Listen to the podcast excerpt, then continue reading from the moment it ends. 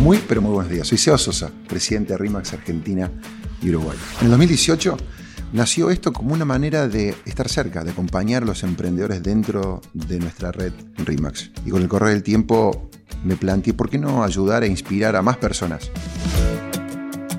Así que nació este podcast, Emprende con propósito, contando mis errores y mis aciertos como emprendedor, como empresario, como persona que enfrenta los mismos desafíos que vos.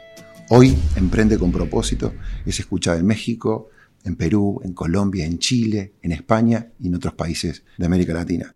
Y a lo largo del tiempo hemos ido sumando también la historia de otras personas que comparten nuestros valores, nuestros ideales y este propósito. Así que si sabes de alguien, es tu historia quizás o la de otra persona que vale la pena contar, escribinos a podcast.emprendeconpropósito.com.ar. Y para los que les gusta ver, pueden ver una versión cortita en nuestro canal de YouTube, Emprende con propósito.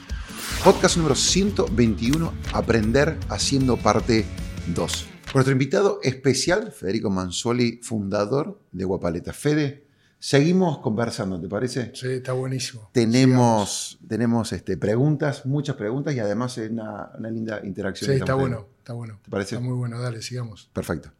Vos trabajás con, con Andrés y se conocieron este, en la universidad, eh, en este programa ejecutivo, y, cómo es para vos, o si de repente tuvieras un consejo, trabajar con, con un amigo o con un familiar, ¿cómo es, y, cómo es buscar o seleccionar un socio? Mira, Andrés, en honor a la verdad, fue mi primer socio, si bien Karina era mi, había sido mi socia anterior, pero con Karina nos conocemos desde los 19. A ver, nosotros con Andrés no éramos amigos. Sí, éramos conocidos, teníamos, compartíamos, pero no éramos amigos. Eh, Andrés, que ha tenido sociedades con amigos, él recomienda no, no asociarse con amigos. Yeah. Eh, con Andrés nos hicimos amigos mientras éramos socios, entonces la secuencia fue al revés. Yo creo que tiene que ver con lo que te decía antes. Con Andrés compartimos valores eh, medulares. Y esto de que los cantores se buscan por la tonada es así. Vos en general en la película de la vida los buenos están con los buenos y los malos están con los malos, digamos. Eh, los superhéroes se juntan todos los buenos y luchan contra el mal. Eh, entonces me parece que cuando elegís un socio, o por lo menos mi experiencia es elegir a alguien con, con el cual comparto valores. Entonces, de nuevo, hay cosas que no se discuten, porque hay cosas, hay acuerdos que se están. Eh, con Andrés podemos tener diferencia de criterio en, en cosas que tienen que ver con el negocio, pero no en lo, no en lo básico. Eh, y se parece... fue algo natural que se fue dando en, en esa, en, digamos, ahí en la universidad, fue algo que empezaron a darse cuenta que validaban o compartían valores. Sí, pegamos onda en, la, en, el, en el IAE y después cuando empezamos a trabajar en, el, en, el, en Adiras y conformamos el grupo de directorio, ahí entendimos, porque ahí, obviamente, con un acuerdo de sigilo y demás, vos abrís los números de tu compañía, llevas tus problemáticas, y ahí empezás a ver eh, qué saco calza cada uno, digamos. Y ahí es donde digo, este tipo tiene los, los, mismos valores que tengo yo, me encantaría de emprender algo, porque cuando uno emprende también eh, emprende siempre. Digamos, yo emprendo desde dentro de HCM, también emprendía llevaba mis también, ideas o no, eh, ideas y demás. Y por otro lado, bueno, la escuela haber trabajado en HCM con los monstruos de, de Eduardo y Nelson, tipos recontra generosos con su conocimiento, aparte. O sea, hoy la gente que está trabajando al lado tuyo también vos estás impactando en su vida. O sea, vos estás hablando de Nelson, de Eduardo, sí. cómo de repente lo que aprendiste, lo que sembraron en vos. Eh, y hoy hay gente que está, y vos estás haciendo exactamente lo mismo con otras personas al lado Bueno, pero, pero digamos, siendo, eh, haciéndolo más general, la, la, lo maravilloso de, de, la vida es que vos nunca podés eh, devolver el favor recibido en quien te lo dio. Mm. Porque si no se, se, sería muy, muy cortito. Vos me haces un favor a mí, yo te lo devuelvo a vos y el círculo es chico. Lo bueno que tiene la vida es esto de. Que, que ruede, ¿no? Que, que, rueda y que, que, es como una carrera de, de, de testimonios donde vos vas pasando.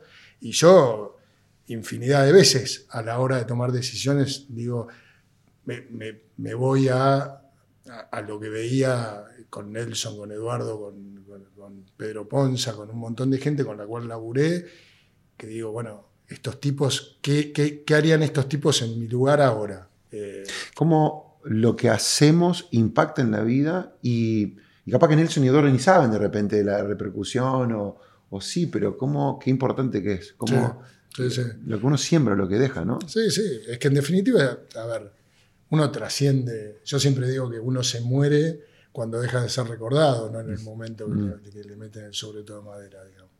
Y después, otra de las cosas importantes a la hora de, de- de elegir un socio o de elegir los equipos es elegir a alguien que sea mejor que vos. Está muy bueno. Está jodido si el otro quiere otro mejor que vos, que también, digamos. pero- Bueno, sí, pero, Pero- no, pero- lo que digo es, a ver, no, no todos somos buenos en todo, digamos. Es saber qué capacidades tengo yo, dónde soy bueno y reconocerlas. Porque Sí. también uno, nosotros eh, tenemos eh, eh, como sociedad o como en el ADN tenemos como, como que el éxito es algo que es malo. Y, y también es malo reconocer que uno es bueno en algo. No, no, pará, si sos bueno en algo, reconocelo, pero también reconoce que hay en cosas, en áreas que no sos bueno. Bueno, ahí apoyate con los mejores. Es eso, es, la- es Sí. saber que tenés que aprender. Qué bueno, qué bueno. Sí, sí. Este, no sé si tu camino fue parecido, pero digamos, el nuestro, llegar a, a donde estamos hoy como, como emprendedores, viste que no es una línea recta y, y no son todos los días, viste, de primavera. Eh, a- a- algún tropiezo, algún dolor, alguna situación, viste, que vos de repente te animaras a compartir, que, que- que le puede ser, digamos, de valor a, a quienes nos escuchan, algún aprendizaje, algo que te marcó de- de- de- a lo largo de estos años. Sí, un montón, digamos. Hicimos una estructura demasiado grande y nos convertimos en el monumento a la ineficiencia. Digamos. Te- Éramos 110 empleados, teníamos gerentes de gerentes. de- Hoy tenemos 39 y hacemos lo mismo. digamos. Ese fue un error gravísimo, porque por otro lado ahí también impactás negativamente sobre la gente, porque vos, eh, esos 110, eh, tomaron una decisión de acompañar el proyecto y en un momento le tuvimos que decir, muchachos, eh, se tienen que bajar.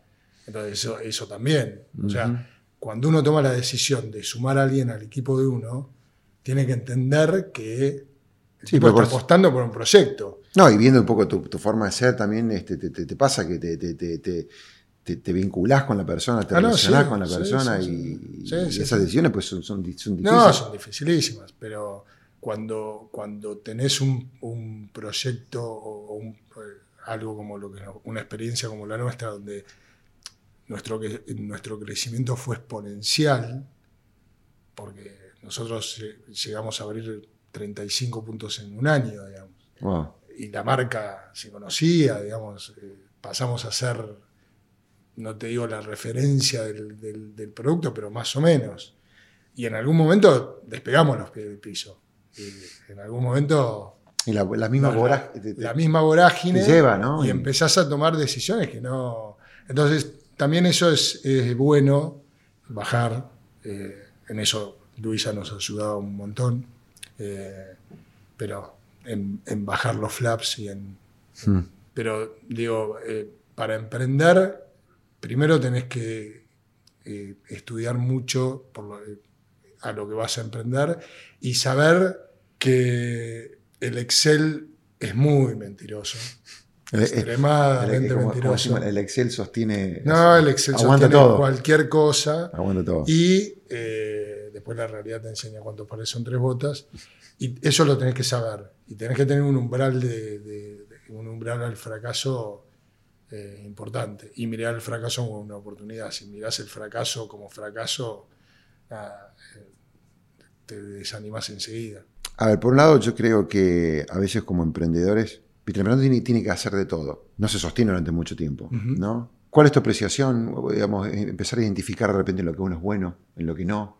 Ahí, viene, ahí entra después esta cuestión de delegar. Eh, ¿qué, qué, pensás vos esto, no? Cómo, viviste ese proceso de identificar, ¿sabés de repente vos en lo que sos bueno, en lo que no? ¿Cómo lo trabajaron eso con Andrés o con el mismo equipo, la gente que está al lado tuyo? Sí, a ver, eh, saber en, lo que uno es bueno o no es primero verte jugar, identificarte y verte jugar, y después as- asumir donde no sos bueno. Eh, Pero ahí, también está en uno, ¿no? Como que dejar abierto Sí, ese sí, canal sí, para sí. que tu socio o tu equipo. Sí. Bueno, a ver, yo creo que uno tiene que ser eh, muy respetuoso de la, de la fisonomía. A nosotros la naturaleza nos dio dos orejas y una boca.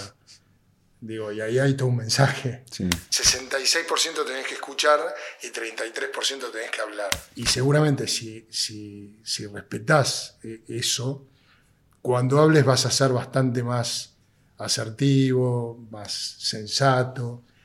Entonces, me parece en, en los equipos y en el delegar es lo mismo. Es, es, primero, tener claro qué es lo que uno quiere. Tener claro que si no lo vas a hacer vos y se lo vas a delegar a otro, tenés que asumir que el otro lo puede hacer de una manera radicalmente opuesta a la tuya. Yo trato de hacer el ejercicio de ser bastante, y lo estoy aprendiendo, porque ahora estoy haciendo la carrera de coach, entonces estoy como de- descubriendo un montón de distinciones y demás, pero cuando uno hace un pedido tiene que ser claro en lo que quiere, cuándo lo quiere, definir cuáles son, cuál es el grado de satisfacción de ese pedido y demás. Pero cuando vos delegás, me parece que es importante que vos digas el qué querés y el cuándo lo querés. El cómo dejalo. Dejalo. Sugerí cómo lo harías vos, si querés, pero si no, dejalo. Y acompañalo a ese otro con este Y- y- 66-33. Y si ves que en algún momento se va a pegar la piña, avisale. Pero si no, dejalo. Porque en ese, en ese dejarlo seguramente vas a aprender un montón. Sí.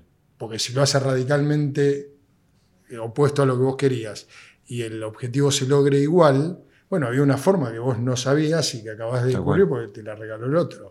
Y, y- y además, ¿no? coincidís que no, no, no, hay, no hay manera que una empresa crezca si, si, si todo también en tu escritorio, si, si el cliente tiene que venir a hablar todo con vos, o, No, si, es- o si de repente viste vos te fuiste a, a visitar a un cliente y visitando a un cliente decidiste algo que iba en contra de lo que el equipo había establecido, o sea, desacreditas a- No, no, no, no, por supuesto. Y aparte, a, a ver, si, si haces eso como, como vos decís, digamos, si ese es la- el modus operandi que tenés, terminás siendo vos el tapón del crecimiento. Vos estás atentando contra tu compañía, digamos. tal cual. A ver, a mí me pasa todos los días. ¿eh?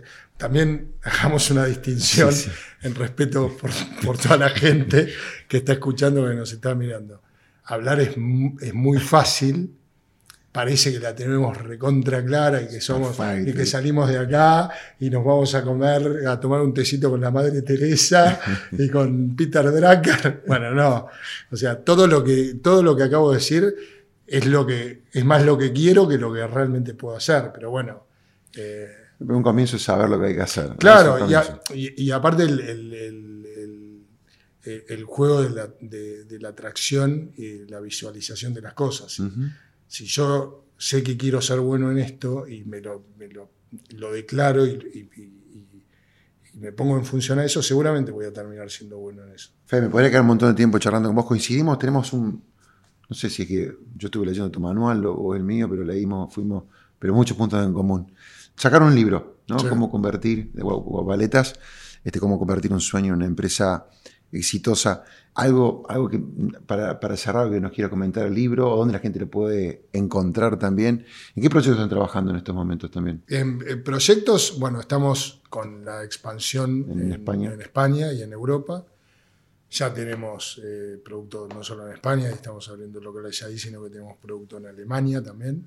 Mira, Eh, estamos trabajando fuerte en eso. felicitaciones. Eh, Qué lindo. Sí, está bueno. Está bueno porque aparte son, es la tierra de mi abuelo paterno, así que eh, es todo un, un orgullo la, Sí, vuelta de la vida. Sí. Y ahora estamos empezando a fabricar en eh, México para atender el mercado de México y el mercado de Estados Unidos. Wow. Y ayer eh, iniciamos un proceso bastante interesante también, que Wow. sería abastecido desde México eh, con Colombia. Uf. O sea, la idea es en los próximos tres años hacer de Guapaletas una empresa eh, de, de alcance global, no te digo en todo el mundo, pero sí en muchos lugares, tanto en Europa como en América, estar presente fuerte.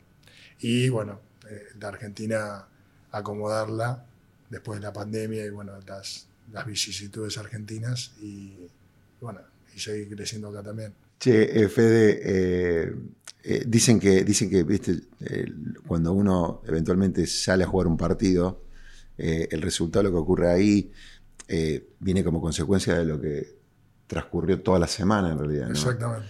el resultado de Guapaletas, imagino, tendrá que ver con, con no sé si una receta, pero claramente un, ritual, una disciplina, algo como último que vos nos puedas dejar de repente que tenga que ver con con tus hábitos, quizás con tu, con tu, con tu ritual, con, lo que vos crees que hay detrás de, de Guapaleta para obtener este, este resultado, para estar hoy? La pasión. La pasión por hacer y por, agregar, agregar valor, digamos. Yo creo que, los que emprendemos, y, ahora sí creo que estar hablando por todos, eh, no se emprende si no se tiene pasión. Y los, los que emprendemos, emprendemos porque realmente queremos ser factores de cambio en, la sociedad de donde estamos. Creo que, eso es, Guapaletas es el resultado de eso. Qué lindo, este, quiero agradecerte por, tu tiempo, por venir hasta acá y, agradecerte más por, todo lo que hacen, porque eh, vos sabés que una de las cosas que a mí, alguien me dijo a mí hace muchos años, sigan haciendo lo que están haciendo, dice, porque el mundo necesita de lindas y buenas historias y de gente que le vaya bien para contagiar eso, ¿no? Porque nosotros culturalmente de alguna manera vemos a una persona como, como, como vos o una empresa y, no sé por qué hemos hecho del empresariado, del emprendedor, ¿no? A veces como un enemigo del Estado. Sí, bueno, eso, eso es algo que yo no lo puedo, no lo puedo entender. Y, pero, pero bueno, yo creo que historias como la tuya, la de Andrés, la de Guapaleta, por ahí nos ayuda a, desarticular, ¿no? a, desarmar eso. Y, y mostrarle a la gente que hay gente como ustedes y que a mí por lo menos me da más ganas de ir a Guapaleta, porque sé que de repente, además, comprar algo que, está rico, está bueno, está lindo, esté presentado también. Eh, estoy apoyando a una empresa que tiene, comparte mis valores, yo comparto los valores. Claro. ¿Me Sí. Y, me parece que, es por ahí, por el camino, es, es, es, es, contagiar. Digamos, contagiar, la pasión se contagia. Y por otro lado, también somos un país hecho de eso, de gente que vino acá con la pasión de hacer. Muchas gracias. No, gracias a ustedes. No se emprende si no se tiene pasión. Cuando uno hace un pedido tiene que ser claro en lo que quiere, cuando lo quiere. 66% tenés que escuchar y 33% tenés que hablar. A todos ustedes del otro lado que me escucharon, este, qué linda, qué linda historia. A mí me ha dejado muchísimo valor el estar acá, conocer la historia de Guapaletas. Un beso grande. Seba Sosa, esto fue Emprende con propósito. Pueden ver una versión corta de esto también en YouTube. Hasta la próxima.